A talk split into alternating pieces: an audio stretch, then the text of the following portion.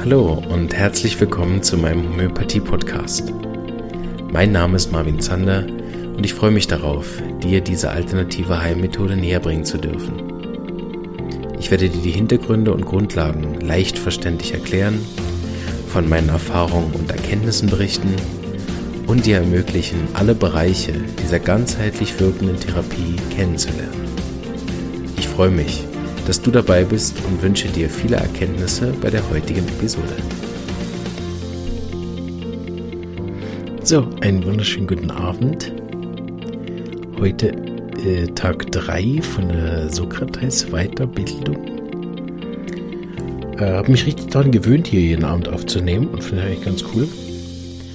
Ähm, vor allen Dingen so gemütlich im Sessel zu hängen und den Tag so ein bisschen Revue passieren zu lassen das ist etwas, was ich, die Leute, die mich schon ganz, ganz am Anfang, noch vor dem Podcast-Start auf Facebook verfolgt haben, wissen, dass ich war mal in Griechenland und habe dort auch jeden Abend so ein Sum-Up gemacht von dem Tag, was mich so berührt hat. Und äh, das fand ich immer wieder gut, weil Seminare ähm, haben ja oft das, dass man irgendwo hingeht und dann ist man so voll im On Fire, sag ich mal sehe ich auch oft bei den Patienten, ja, es war super, ich setze, ich ändere jetzt alles in meinem Leben so. Und so nach zwei Wochen ist es dann vorher schon verflogen oder sogar früher oft. Und ich habe mich oft gefragt, woran das liegt.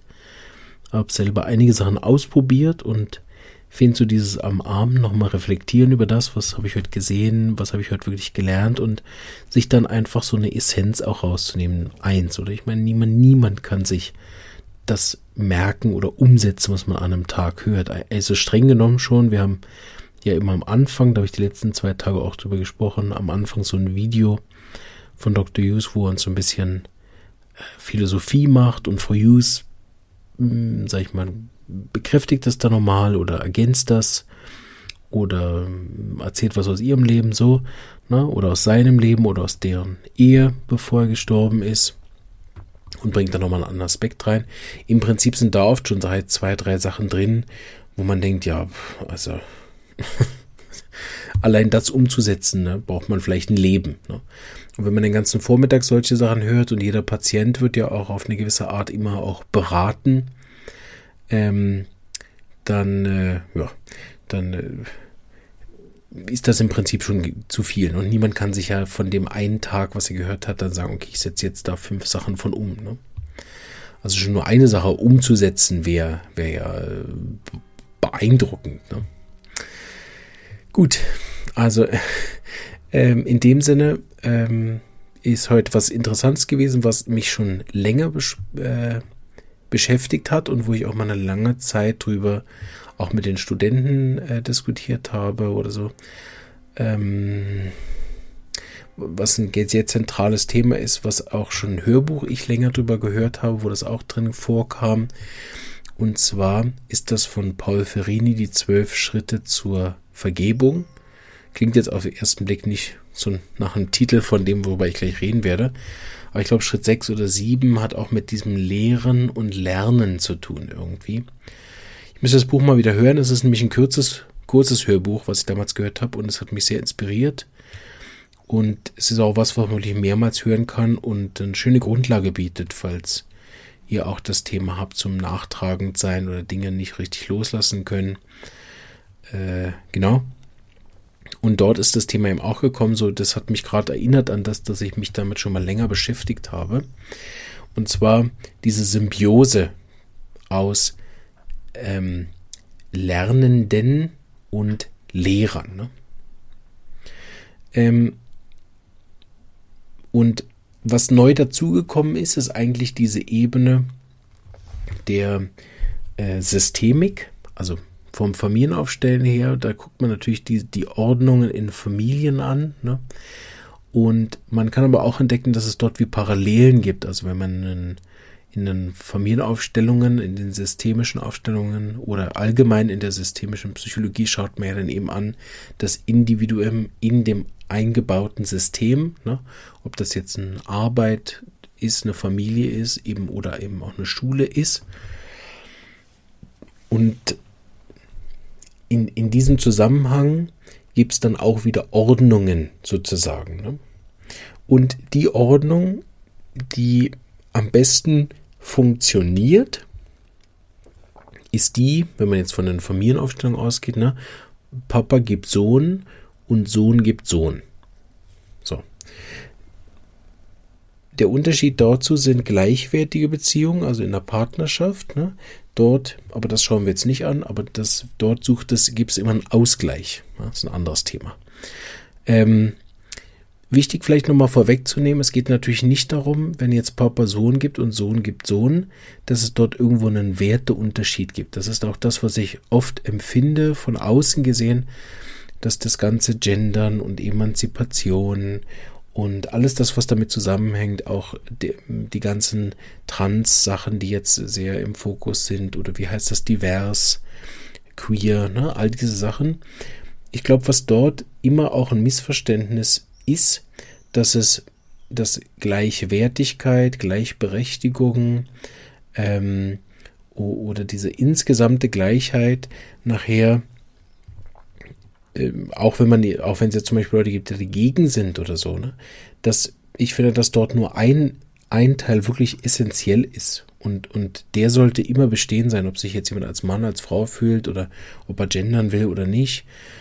Ähm, sondern es geht eigentlich nachher um gleiche Wertigkeit. Das ist, glaube ich, das, wo, wo auch diese Bewegungen nachher herkommen. Also sicher nicht mehr die Bewegung der Bewegung der Bewegung, ne, die von außen oft dann auch vielleicht ein bisschen künstlich künstlich wirkt oder die von außen auch dann ein bisschen gewollt wirkt und nicht mehr aus dem kommt, wo es vielleicht ursprünglich herkommt.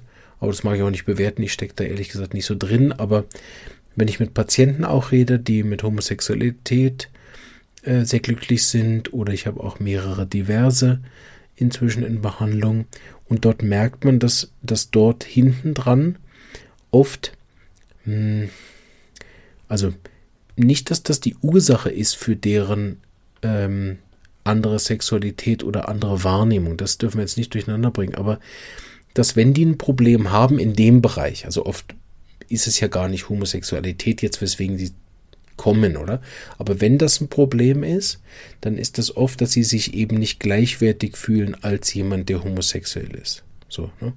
Oder wenn es, wenn wir jetzt noch ein bisschen einen Schritt zurückgehen, von der Emanzipation her, dass dort natürlich ein Gefühl von Abwertung der Frau, ne, was es ja ganz bestimmt auch gegeben hat, ne, ähm, stattgefunden hat und dass du eigentlich die Emanzipation nachher aus diesem, aus der Energie herausgekommen ist, wieder in Richtung Gleichwertigkeit zu gehen. Und das wird, glaube ich, oft verwechselt, den, den, den, also Gleichberechtigung, Gleichwertigkeit und nachher gleich, ne, also alles gleich auch machen zu müssen, der Zwang, ne äh, und auch immer dasselbe dürfen zu dürfen. Ne? Das, das sind nachher sicher auch berechtigt von mir aus, oder? Das wäre schön, wenn wir auf dem Planeten so frei wären, dass das auch bis zu jemand jederzeit machen kann. Das Problem ist ja, wenn ich nachher alle zwinge, gleich zu sein, dann beschneidet es ja auch wieder Freiheiten von anderen. Ne? Und dann kommen diese ganzen Konflikte zutage. Und dann ist es eben am Schluss auch nicht gleichwertig. Das haben wir, die Diskussionsebene haben wir auch mit Homöopathie und Schulmedizin oder mit äh, Fleischessern und, und Vegetariern und so. Das kommt immer wieder dort, dass, dass ähm, äh, das eine dem anderen aufzuzwingen, äh, schlecht ist und das eine dem anderen aufzuzwingen gut ist. Und dadurch kommen diese ähm, Probleme zustande. Ne? Wenn jetzt ein Impfgegner versucht, einem, Impf, einem Impfbefürworter überzuhelfen, seine Meinung, dann ist er ein Nazi oder ein Querdenker oder muss von der Gesellschaft abgesondert werden. Und wenn es jetzt aber jemand ist, der Impfbefürworter ist und einem Impfverweigerer äh, das überhelfen will, dann ist er der Gute und, und der Held in der Geschichte. Und so haben wir viel so verdrehte Wahrheiten mit, ich, es, es, also man hört es ja auch manchmal in den Werbungen zum Beispiel auch, ne, dass es äh, besser ist, eine Frau zu sein als ein Mann für bestimmte Themen. Ne? Es gibt ja diese, diese Bahnwerbung zum Beispiel, wo der Mann überfordert ist, sich ein Bahnticket zu holen und die Frau kann das und rollt dann so mit den Augen. Ne? Ich denke, wenn so eine Werbung heutzutage noch andersrum wäre, ne, dass die Frau dann überfordert ist und dann, und dann kommt der Mann und sagt, komm Baby, ich mach dir das hier, komm, drückst du hier, drückst du da, oder? Was war dann los? Wäre Mama mia, ja? Das wäre ein Shitstorm sondergleichen. Und, und das ist jetzt oft so, dass man auch, auch in den Wertesystemen, ne, dass männliche Werte auch nicht mehr gleich äh, wertig sind, sondern man wie gekippt ist. Und das ist natürlich nicht eine Einladung dazu, sich dann als Mann als Opfer zu fühlen oder die männlichen Werte in so eine Opferposition zu bringen. Ne, sonst braucht man wieder den Gegenpol, sondern dass, dass wir uns immer wieder erinnern darum, dass es um Gleichwertigkeit geht. Jetzt habe ich relativ viel äh, geredet, was ich eigentlich gar nicht reden wollte. Äh, und es ist auch sicher ein heißes Gebiet heute, sich dazu zu äußern. Im Moment, wenn man auf Twitter beschimpft werden möchte, ist das sicher eine gute Möglichkeit. Und ich glaube, dass da auch viele ähm, ein A nicht verstehen wollen und B auch schnell missverstehen wollen. Und ähm, ja, dort sicher auch äh, viele schlechte Aussagen getätigt werden, allerdings auf beiden Seiten. Da kennt ihr mich ja schon, ich will, bin da sehr, sehr vorsichtig mit Bewertungen und finde das auch Urteile, Bewertungen, richtig, falsch, immer eher hinderlich, weil für das einzigartige Individuum, was wir alle sind, gibt es das eh nicht wirklich. Das sind da mehr Meinungen oder, oder gewisse Haltungen, die sich ja auch ändern. Das habe ich auch in den, war glaube ich schon ein paar Episoden mal erzählt. Wenn, ich überlege, was ich vor fünf Jahren für richtig gehalten habe und was ich wahrscheinlich in fünf Jahren für richtig halten werde oder was, das heißt nur Arzneimittelverschreibungen, die ich vor fünf Jahren gemacht habe, die ich in fünf Jahren viel anders machen werde. Ja, also das ist ja der Zustand von ich habe jetzt recht, ist ja absurd im Prinzip, ne? Ähm, so dass ich von dem eh ehrlich gesagt nicht so viel halte, sondern mehr davon halte, sich Richtung äh, Frieden, Richtung Liebe, Richtung Freundlichkeit, Richtung Freude zu bewegen, also sich gewisse Werte vor Augen zu halten, die ich dann wie weiterführe. Ne? Seien das christliche Werte, seien das buddhistische Werte, seien das von mir aus auch ökonomische Werte. Es gibt auch da kein richtig und falsch, aber immer darauf achten, dass ich eben eine Gleichwertigkeit aufrechterhalte. Ich denke, das ist ein schöner Wert, dass mein Gegenüber, egal welchen Job er hat, egal welche Meinung er hat, trotzdem als gleichwertiges Individuum behandelt wird und nicht abgewertet wird, weil er impft oder nicht impft, nicht abgewertet wird, weil er Fleisch isst oder nicht Fleisch isst, nicht abgewertet wird, weil er ein SUV fährt oder nicht. Und trotzdem darf man natürlich seine Meinung haben, sagen, mitteilen. Der andere darf das auch nicht schön finden, aber es darf nie eine Abwertung des Menschen geben. Das ist sicher eine schwierige Sache, die uns auch aus meiner Sicht vor allen Dingen in den Internetdiskussionen überhaupt nicht gut gelingt.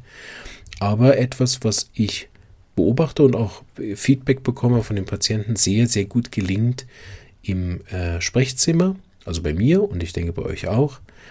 Ähm, und als Patient immer darauf achten, ob ihr euch auch gleichwertig behandelt fühlt, äh, weil als Homöopath gibt es eigentlich diese, ich bin der geheilte äh, Arzt und du bist der kranke Patient. Ne? Das ist immer ein schwieriger Gap. Ähm, und dann fühlt der Patient sich oft auch klein, schwach oder, im, oder andersrum abhängig. Ne? Also da fehlt die Gleichwertigkeit. Ich wollte aber über was anderes reden, weil heute Morgen haben wir gesprochen über den Wert eines Lehrers, ne? den Wert eines Mentors und ähm, mein, meine Beziehung zu einem Lehrer, das ich haben sollte oder haben könnte, wie, wie, wie wichtig das ist, wie das früher war, wie das auch in Indien dann gehandhabt wird. Und man merkt, dort gibt es auch kulturelle Unterschiede von Lehrern und damit natürlich auch von Lernenden, respektive von Studenten oder von, von Mentees oder wie das heute alles heißt. Ne? Oder sei es nachher von Schülern auch. Ne? Und damit haben wir natürlich auf beiden Seiten Qualitäten, die es braucht. Und das ist etwas, was eben auch in diesem Paul Ferrini-Buch Zwölf Schritte zur Vergebung sehr stark kommt, dass es eben sowohl fürs Lehren als auch fürs Lernen ähm, wie Qualitäten braucht, die, die auch etabliert werden müssen. Also ganz platt jetzt mal gesagt, also der Lernende hat, muss die Fähigkeit mitbringen des Zuhörens. Aus meiner Sicht sind es immer drei Sachen, die er können muss, in Anführungsstrichen. Also das erste wäre Zuhören, erstmal die Bereitschaft zu haben. Da sieht man oft, dass Leute in den Vortrag kommen und schon von Anfang an auf, auf äh, Krawall gebürstet sind und gar nicht zuhören wollen, ne? die dann schon ähm, an dem Punkt scheitern. Dann gibt es Leute, die einen nicht verstehen. Das hat natürlich nicht immer nur äh, Gründe auf der Seite des, des Lernenden, aber er muss grundsätzlich das verstehen und dann muss er das auch noch anwenden. Also nützt ja nichts, wenn ich zuhöre und dann denke, ja nett, aber ich mache trotzdem das Gegenteil. dann kann ich in dem Sinne von diesem Lehrer nichts lernen. Das ist auch nicht obligatorisch, aber wenn ich von jemandem was lernen will, brauche ich eigentlich die drei Sachen. Also das, das Hören, das Verstehen und das Anwenden nachher. Und im Prinzip ist auf der Seite des Lehrenden braucht es dann die drei Qualitäten, das zum Fördern. Also ich muss, muss. Also ich sollte versuchen, ähm, den Lernenden dazu zu bringen, dass er mir zuhört, versuchen es so auszudrücken, dass er es versteht und nachher ihn ermuntern oder es auch möglich machen, das umzusetzen. Da gibt es so einen Trick aus dem modernen Mentoring, ne? immer den kleinstmöglichen Schritt machen, damit ich Erfolgserlebnisse habe und tatsächlich auch merke, dass sich Dinge eben ändern. Eine sehr gute Parallele zur Homöopathie, wo sich oft Kleinigkeiten auch ändern, vor allem in den langen chronischen Fällen, die über Jahre gehen. Und wenn man dort nicht die Kleinigkeiten zu schätzen weiß, dann ist so ein Fall schnell recht zäh. Wenn wir es ein bisschen auf einem ähm, homöopathische Ebene machen, dann haben wir natürlich dort noch zwei andere Vorgaben des, des Lehrenden und des Lernenden, ne, dass man dort natürlich einen Individualitätsgedanken mitbringt, ein Ähnlichkeitsgesetz mitbringt und das homöopathische äh, Vermitteln ja auch wieder etwas sehr Spezielles ist, ne, diese, diese Erfahrungsmedizin zu übermitteln, dass jemand, der der eigentlich erst Erfahrungen machen muss, aber trotzdem ja schon was wissen muss, damit er erfolgreiche Erfahrungen macht. Also man hat ja dort als Lehrer auch eine gewisse Herausforderungen und als, als Student hat man dann wieder die Aufgabe, anders auch zuzuhören, dass man versteht, wenn ich jemandem 50 Jahren Berufserfahrung zuhöre, muss ich dem ganz anders zuhören, ne? weil der liest dir nicht aus dem Buch vor, der gibt dir mir keine 10-Punkte-Plan, wie man nachher noch erfolgreicher Homöopath wird, sondern das sind ja oft ähm, die Praxisbeispiele abstrahiert, beschleunigt und nachher ähm, auch für einen Studenten oft nicht mal nachzuvollziehen und dadurch oft auch verfälscht wahrgenommen. Also Dr. Hughes ist sicherlich auch einer der Lehrer, der aus verschiedenen Gründen auch sehr oft sehr missverstanden worden ist von vielen seiner Studenten und Schüler, ähm, die sich auch aus, aus diesen Gründen dann abgewandt haben. Wenn ich, wenn ich gewöhnt bin, eine Fallaufnahme zu machen, sagen wir mal von zwei bis vier Stunden, möglichst viele Symptome zu sammeln, möglichst viele individuelle, auch sehr gute Symptome zu sammeln und dann, sagen wir mal, eine Stunde oder mehr eine Repertorisation mache und wirklich eine, ein wirkliches Total von dem Fall anfertige, so wie das zum Beispiel in Klinika Santa Croce von mir ins Woster gemacht wird, wo ich das schon gesehen habe, oder von einigen Homöopathen, die aus Indien da waren für Vorträge, so, ne? Und dann kommt Dr. Hughes und löst so einen Fall nach drei Minuten, denn wirkte ähm, natürlich von außen gesehen komisch, sagen wir es mal erstmal. Ne? Ich sehe keine Ahnung, was die Leute dann tatsächlich über Dr. Hughes denken, aber dort gibt es dann schnell ein Problem, dass sie sich nicht genug damit erfasst haben, dass sie der Meinung sind, der nach drei Minuten irgendeine Arznei zu entscheiden, weil der Patient schräg nach oben geguckt hat. Das sind, ähm, das ist ja keine richtige Homöopathie. Dort wird ja gar nicht nach dem Ähnlichkeitsgesetz gemacht und so weiter. Ne? Und die Use-Methode, wenn man sie dann in Ruhe analysiert, das, was wir jetzt wieder seit drei Tagen machen, ist, dass in den drei Minuten halt viel mehr abgeht als dieses eine Symptom. Und das war vielleicht in Anführungsstrichen eine Schwäche von ihm oder auch nach all den Jahren des Unterrichtens. Vielleicht hat es ihn auch einfach gelangweilt. Ne? Er hat natürlich all diese Sachen auf eine Art nicht mehr hm, erklären wollen vielleicht oder auch nicht mehr erklären können. Ich stelle mir das vor, wenn du so ein, sagen wir mal, du bist so ein äh, ja, andersrum. Wir, wir gehen in irgendeine Hunds normale Galerie, keine Ahnung, vielleicht sogar von der Schule, ne? so eine Vernissage von der Schule. Und sagen wir mal, da hängt jetzt so ein Bild, was vielleicht nicht ganz so berühmt ist, irgendein unbekannter Van Gogh. Ich meine, wie viele würden oder, oder vielleicht sogar noch ein abstrakteres Bild mit irgendwelchen bunten Farben, was normalerweise in der MoMA hängt und 30 Millionen Euro wert ist, weil Fritze Flink den gemalt hat. Ne? Ähm, und äh, jetzt hängt es bei irgendeiner Schulsache. Wie viele Leute würden daran vorbeigehen und sagen, oh, guck mal, das ist das 30 Millionen Euro ähm, Bild, sondern das wäre einfach irgendwas Buntes, wo man denkt, ja, das hat irgendein Schüler gemacht. Vielleicht, ne? Oder diese abstrakten Kunsten, wo dann vielleicht nur noch irgendwie ein Dreieck auf dem Quadrat gemalt ist. So.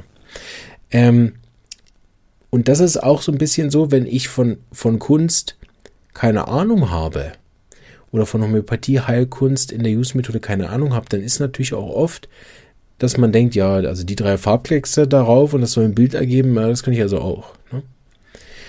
Um das also mit der, mit der Kunstform nochmal zu vergleichen, haben wir dort einfach einen anderen Stil. Ne? Wir haben nicht, wir haben nicht Impressionismus, sondern Expressionismus oder was noch ein besserer Vergleich wahrscheinlich wäre, wir haben nicht Realismus, sondern abstrakte Kunst, die Dr. Deuce macht.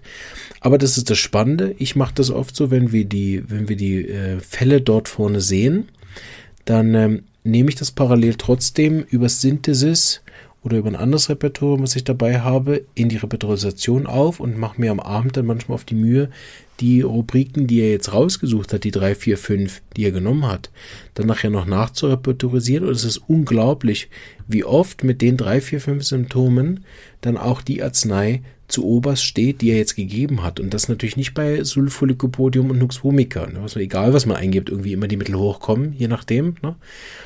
Äh, sondern dass man dann plötzlich auch sieht, wow, da ist Kaktus als oberstes, wow, da ist äh, tatsächlich Arsen als oberstes gekommen, wow, da ist tatsächlich Iodum als höchstes gekommen, wenn man das repertorisiert. Ne? Und darüber hinaus findet ja dann auch eine miasmatische Analyse statt, es findet eine Verhaltens- und Aussehenanalyse statt, also es finden auch viele praktische Sachen statt, die ähm, die dann zum Teil nicht mehr, mehr repertorisiert werden können, ne, worüber man sich dann sicher streiten kann, ob man dann noch homöopathisch ähnlich arbeiten kann, weil ja das Aussehen gar keine Arzneimittelprüfungssymptome mehr sind, ne, sondern praktische Erfahrung nach 50 Jahren. Und das ist halt so, wenn sich ein expressionistischer Künstler jetzt hinsetzt, der macht natürlich nach 50 Jahren ganz andere Bilder. Und die sind dann aber nicht weniger expressionistisch, ne, sondern das sind die, das sind nachher Essenzen von dem, was ich die letzten 50 Jahre gemacht habe. Und wenn ich in den letzten 50 Jahren unglaublich erfolgreich war, wie Dr. Justus ja war, ne, dann muss es dort hinter etwas geben, was sich nachzumachen lohnt. Ob man das dann nachmachen will oder muss, ja nochmal eine andere Frage. Und wie versuche ich jetzt den Weg von 50 Jahren jemandem beizubringen, der am Anfang noch da drauf guckt und sieht, ach, guck mal, das gelb. Aha, und da oben ist orange. Wieso jetzt? Und da drüben grün wieso, wieso macht er jetzt da so einen grünen Fleck hin? Ne? Bis man dann so jetzt, verfolge ich das jetzt schon also 15 Jahre. Ja, irgendwie so. Ähm, und ist dann oft so, dass ich äh, die nächste Frage ahne oder, oder vorwegnehmen kann, tatsächlich, auf das sagt, oh, jetzt fragt er das, jetzt fragt er dies, jetzt hat er das beobachtet und dann ähm, wir machen das ja so, diese sechs, acht Minuten Vollaufnahme von Dr. Hughes, die stoppen wir dann alle zehn Sekunden und überlegen, okay, was hat er jetzt gemacht, welche DD hat er jetzt, wo ist er jetzt, warum fragt er jetzt das, welches Mittel hat er schon ausgeschlossen und warum, ne? Und dann kommt es ja noch dazu, dass ja die Mittel auch wirken von Dr. Hughes und zwar auf einer sehr, sehr tiefen Ebene, wo sie auch das bewegen, was im Organon unser Hauptauftrag ist, nämlich das, was am Kranken das zu heilende ist. Ne? Also auch nicht irgendeine periphere Hautsache, die dann besser wird, sondern es geht ihm von innen nach außen, gestreng den Heringschen Heilungsregeln besser. Und das ist natürlich die Frage, ähm, die, die vielleicht der andere andere dann fälschlicherweise stellt, ist jetzt besser vier Stunden Anamnese zu machen oder sechs Minuten. Ne? Ich denke, dass nachher beide Extreme äh, in Anführungsstrichen äh, künstlerische Aspekte sind, die man nicht nachmachen kann. Also auch eine, eine gute Anamnese zu machen, die drei, vier Stunden geht, ohne dass der Patient einem äh, wegnickt oder, oder überanstrengend ist von der Sache oder dass man selber vielleicht auch dann wirtschaftliche Probleme kriegt, was übrigens auf beiden Seiten der Fall sein kann. Wenn ich die Patienten immer nur sechs Minuten nehme, dann brauche ich ja schon ganz schön viele Patienten, dass sich das rechnet. Also vielleicht nachher einen Fehler mache im, im wirtschaftlichen Denken der Praxis, ne, dann sind sechs Minuten Anamnesen also sicherlich, was künstlerisch angeht und wenn es effektiv ist, sicher was, was man nachher im Spital, in einem, in einem Homöopathie später dringend bräuchte, ne, damit sich das nachher rentiert. Ähm, äh, auf der anderen Seite aber auch etwas, was man natürlich nicht als Student lernen kann. Ne? Also der Wert des Lehrers ist auch immer unter dem zu sehen, ist das überhaupt die Kunstrichtung und äh, wenn ich mir den Lehrer ausgesucht habe, dass ich dann aber auch nicht fünf, sechs, sieben andere Lehrer zur gleichen Zeit habe, ne? was man vielleicht nacheinander machen kann. Aber was kommt nachher für ein Bild raus, ne? wenn ich erst einen expressionistischen, dann realistischen, impressionistischen und dann noch einen, ähm, keine Ahnung, einen Aktkünstler nehme oder was, ne? Das sind alles auf ihrem Gebiet dann sicher sehr, sehr gute Leute, aber was, was kommt nachher für, bei mir für ein Potpourri raus, wenn ich alles so ein bisschen Halt mache, auch in der Homöopathie, wo wir eh die Tendenz haben, so eine Allrounder zu sein. Ne? Und das hat Dr. Hughes und Frau Hughes haben das so ein bisschen bekräftigt, dass es wichtig ist, sich zu fokussieren und ähm, diese Liebe eigentlich zum eigenen Handeln, zum eigenen Lehrer, zum, zum Lernen auch daher zu haben, weil wenn ich, wenn ich die Liebe zu einem Lehrer, zu einer Methode nachher habe, unabhängig welche Methode das ist, dann werde ich in dieser Methode gut und ob die Methode dann gut werden heißt, dass man immer weniger Zeit braucht oder mehr Zeit nimmt oder ähm, mehr Bücher oder weniger nimmt oder was nachher dann in den einzelnen Methoden das heißt. Bei uns wäre das, dass man immer kürzere Zeit diese mentale Repetorisation macht. Also das heißt, unglaublich viele Mittel auswendig kann, sehr, sehr viele Repetorisationsrubriken äh, auswendig kann, die im Geiste kreuzen kann. Wer steht da in beiden Rubriken? Drin, welches Mittel deckt jetzt den Tropismus ab von dem Fall aus den Rubriken, warum stehen gewisse Mittel in diesen Rubriken drin. Ne? Also wenn man die Rubrik durchgeht, Eifersucht, dann wird man feststellen, dass jedes Mittel, was da drin steht, ganz eine andere Ausprägung und ein ganz anderen Thema hat mit Eifersucht. Also auch diese Sachen äh, immer weiter herauszufiltern, um dann nachher in kürzester Zeit auf die korrekte Arznei zu kommen, was vor allen Dingen im Akutbereich dann wieder ein echter Segen ist für den Patient, ne, wenn man eben in sechs Minuten vielleicht keinen chronischen Fall über Jahre lösen kann, was glaube ich niemand kann, man ja noch in Ruhe die Familienamnese machen muss, also auch Dr. Hughes kann das nicht in äh, sechs Minuten. Aber im akuten Fallbereich, wo es eine wirkliche hochakute Krankheit am, am Notfalltelefon hat, dort ist das wirklich ein riesen Vorteil, wenn man das dann in dieser Kürze kann. Also, vielleicht fasse ich nochmal zusammen was ich heute sagen will, dass es noch ein bisschen auf den Punkt kommt. Ich glaube für mich, ich habe ja jetzt eins, zwei, drei, vier sehr intensive Lehrer, mit denen ich arbeite, wobei drei davon eine sehr gerade Linie machen, wodurch die ja ein bisschen austauschbar sind, weil sie ziemlich genau dasselbe erzählen. Und meine erste Lehrerin aus Berlin, die ja auch bei Dr. Hughes gelernt hat, aber nicht diese Art von klassischer Homöopathie macht, sondern wirklich auch eine eigene Methode. Ja, Methode ist vielleicht zu viel gesagt, würde sie wahrscheinlich selber nicht wollen, dass ich das so nenne. Sorry, nach Berlin. Aber ihren eigenen Weg gegangen ist, wie sie Homöopathie anwendet und den natürlich auch weiterentwickelt hat. Also in den Jahren, die ich sie jetzt kenne, hat sie mir öfter mal gesagt, dass sie auch Dinge wie weiterentwickelt hat, Dinge hinter sich gelassen hat, die es jetzt nicht mehr braucht. Ne? Und wenn man sich mit diesen Koryphäen, sag ich mal, umgibt, dann ist es für einen Lernenden sehr wichtig, und ich bin ja wie beides. Ne? Ich bin einerseits Lernender dieser mal Großmeister zuzuschauen. Ich bin aber auch Lehrender als Dozent an der Schule. Und dort immer wie diesen Spagat zu schaffen, ähm, das Lernen mit offenem Herzen und das Lehren mit Liebe. Das ist das, wie Dr. Hughes genannt hat. Das fand ich für zwei schöne Schlagworte, die ich euch mitgeben möchte. Falls ihr auch Lernende seid oder dieses offene Herz zu haben und zuzuhören, zu verstehen und wenn es passt anzuwenden.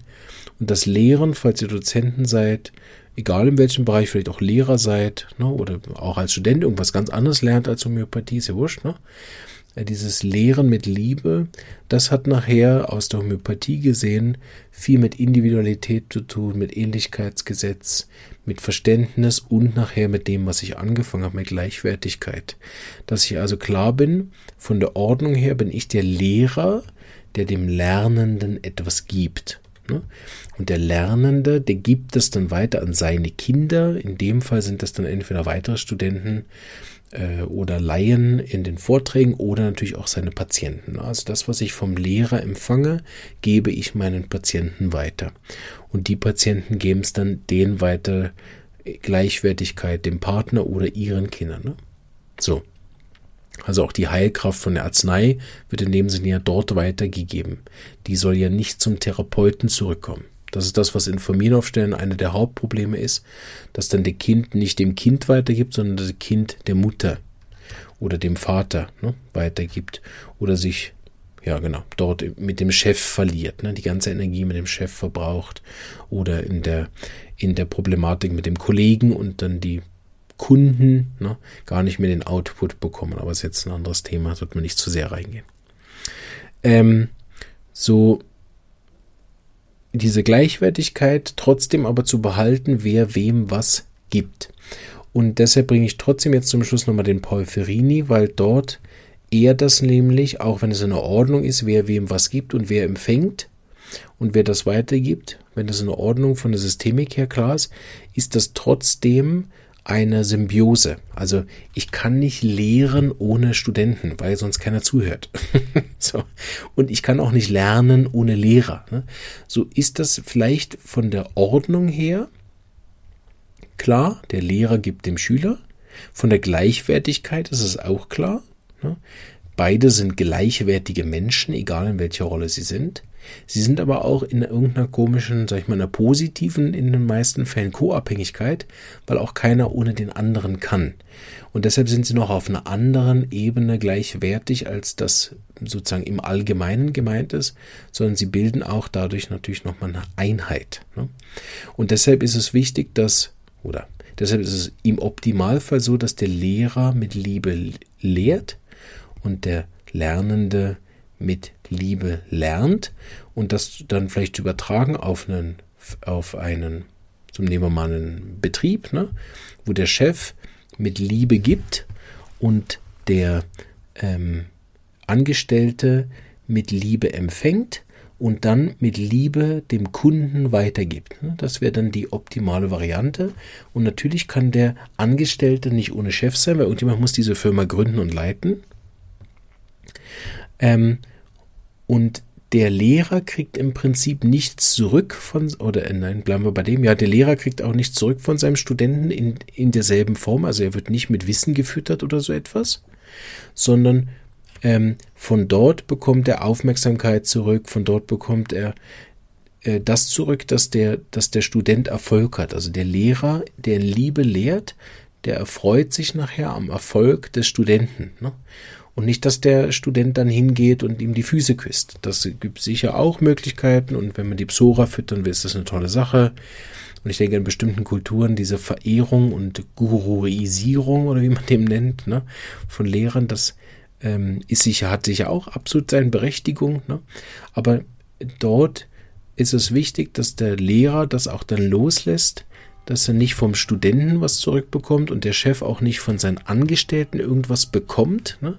sondern was der Chef bekommt, ist, dass der Angestellte sich um den, um den äh, Patienten kümmert oder um den, um den Kunden kümmert und dass das dann gut läuft, das ist das, was der Chef als Benefit nachher zurückkommt, sei das in finanziellem oder im Ruf oder dass dann neue Studenten kommen, weil sie das auch lernen wollen, so. Ne? Und dort gibt es ja diese große Maxime, ne, dass der Lehrer immer den Anspruch haben sollte, die, dass die Studenten mal bessere Homöopathen oder bessere Leute, keine Ahnung, Schreiner oder Unternehmer oder Banker werden als er selber. Und damit diese, dass sich das über die Generation das Thema auch verbessert und nicht verschlechtert. Ne? Weil wenn immer die nächste Generation ein bisschen schlechter ist als der Lehrer, dann wird irgendwann der ganze äh, Heilkunst oder die Kunst oder das ganze Know-how natürlich immer schlechter und damit wird die Firma über lang oder kurz natürlich dann auch schlechter dastehen als vielleicht andere, die, die das besser hinbekommen haben, jemanden ranzuziehen, der dann besser ist. Und dort ist nochmal wichtig, dass der Lehrer das eben auch versteht, dass jemanden ranzuziehen, der dann besser wird als ein, dass das nicht als Konkurrenz verstanden wird, sondern dass der Benefit weiter dadurch kommt, dass dieserjenige, den ich da rangezogen habe, der vielleicht sogar besser geworden ist als ich, nachher den Patienten besser helfen kann, vielleicht sogar besser helfen kann als ich nachher. Und natürlich, wenn, wenn es jetzt eine Firma ist, dann verdient der ja mit und dann ist das sozusagen der, der Benefit im, ähm, im finanziellen, das ist natürlich eine gute Sache, weil dann auch der Lehrer nicht einfach äh, sozusagen nur davon zehrt, dass jetzt der Student äh, besser geworden ist als er und ihm die ganzen Patienten wegnimmt. Ne? Das hat, was auf einer gewissen Ebene dann wirtschaftlich gesehen sehr schlecht für den Lehrer. Ne? Deshalb haben ja viele Lehrer diese Art des Interesses auch nicht. Aber wenn man zum Beispiel eine Schule hat, dann hat man ja keinen Einfluss. Kann man ja nicht sagen, ja, deine Praxis läuft so gut, lieber Student, weil ich dir das alles beigebracht habe, so gib mir mal deinen Zehnt oder so ein Quatsch. Ne? Sondern dort hat es dann eben damit zu tun, wie sehr bin ich als Lehrer in der Liebe und auch im Vertrauen dass sobald mein Student mir alle Patienten wegnimmt, so, habe ich alles richtig gemacht äh, und habe sozusagen nachher einen höheren Dienst gemacht an dem Berufsstand, an der Homöopathie selber, an dem. Ne? Und ich glaube nicht, dass der, dass ein Student oder ein, ein Angestellter oder so den Chef dann so massiv übertrifft, dass, dass der wirklich dann gar nicht mehr äh, leben kann. Na, das kann ich mir auch nicht vorstellen, weil das ja oft so ist, dass der Lehrer, wenn er da gut drauf achtet, sich ja auch selber weiterentwickelt und dann wachsen eigentlich im günstigsten Fall beide. Und wenn ich da mit offenem Herzen auch gegenüber bin, dass es auch dann Leute geben darf, die besser sind als ich in beide Richtungen, ne, als Student, dass ich akzeptiere, der Lehrer kann vielleicht eine ganze Weile lang sogar viel mehr als ich, aber auch andersrum, dass dann auch eine liebevolle Gleichwertigkeit ihm auch kommt, damit es nachher keine Konkurrenz gibt, damit es nachher nicht ähm, irgendeinen Unfrieden gibt, Ne? Oder äh, ja, wer ist besser, wer ist schlechter oder irgend so ein Quatsch, sondern dass man nachher zum, zum höchsten Wohl der Homöopathie, zum höchsten Wohl des Unternehmens nachher diese ähm, Symbiose auch wirklich nutzen kann, um nachher das Beste zu machen, was man eben machen will. So gibt es eben diese drei Ebenen, also die Ordnung, die Gleichwertigkeit und nachher diese symbiotische Verbindung aus Lehrer und ähm, Lernenden aus Chef und Angestellter und eigentlich gehört dann zu immer noch ein Dritter, ne, der Patient, der Kunde. Und das gibt es eben dann auch in Familien. Ne? Papa gibt Sohn, Sohn gibt äh, Sohn und der Papa darf dem Sohn erlauben, du darfst es besser machen als ich. Der Sohn muss sich das auch erlauben. Ich darf es mal besser machen als mein Papa und nicht ich muss. Ne? Ich mache es mal besser als mein Vater. Ne? Ist eine Riesenverstrickung. Und so lasse ich nachher das frei und bin auch nicht in Konkurrenz und all das, was wir jetzt besprochen haben, das ist nachher auch in Familien wichtig.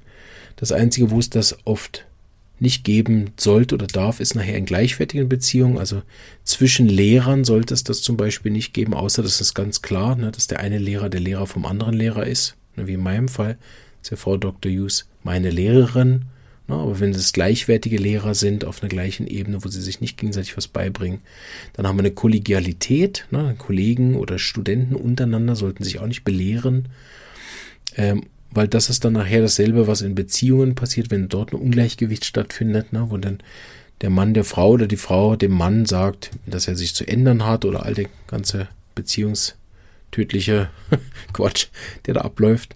Ähm, ne? Da da bringen wir das oft durcheinander, was wir denn gewöhnt sind von der Arbeit oder vom, vom Lehrer sein oder vom, von, was wir auch von unseren Eltern beobachtet haben, diese Ungleichgewichte. Einer ist der Dominant und der andere ist der Opfer. Ähm, so wäre dann bei uns ne, dann eines der Lehrer und der andere ist der Student. Und das ist in gleichwertigen Beziehungen natürlich absolutes Gift. Ich denke, das ist ja, liegt ja ein bisschen auf der Hand. Wenn man drinsteckt im Problem, ist es immer nicht so einfach, auch da wieder rauszukommen. Wie, wie schaffe ich eine Gleichwertigkeit, wenn ich mich jetzt da in diese Täter, Opfer, Lehrer, Schüler hm, Sache verstrickt habe? Ähm, aber das ist immer auch ein wichtiger Punkt, das wahrzunehmen, dass diese ähm, Ich gebe, der andere nimmt, nicht auf einer kollegialen Ebene funktioniert, sondern oft nur auf einer hierarchischen Ebene. Aber ich ende damit, dass das natürlich nicht richtig ist. Ich habe da gar keinen Anspruch auf, so muss das sein. Das ist einfach das, was Frau Hughes uns mitgegeben hat und meine Gedanken dazu. Und wie ich am Anfang auch gesagt habe, vielleicht habe ich in fünf Jahren ganz andere Gedanken dazu. Deshalb würde ich nie behaupten, dass das richtig ist, sondern vielleicht hat es dem einen oder anderen einen guten Input gegeben, da mal drüber nachzudenken oder es für sich auch zu reflektieren. Und da gibt es sicher viele Meinungen und Erfahrungen zu. Aber ich denke, das Ziel, und da bleibe ich bei, für mich war das war vor fünf Jahren noch so und ist hoffentlich in fünf Jahren auch noch so. Der Ziel sollte immer sein, in Liebe diese Sachen zu machen, in Frieden das zu machen, weil wenn wir das hinkriegen, dann gibt es auch keinen Krieg, wenn beide Seiten sich an das halten. Behaupte ich einfach mal. Ah, vielleicht irre ich mich damit auch. Wer weiß. In diesem Sinne wünsche ich euch ganz, ganz einen schönen Abend und bis morgen. Tschüss.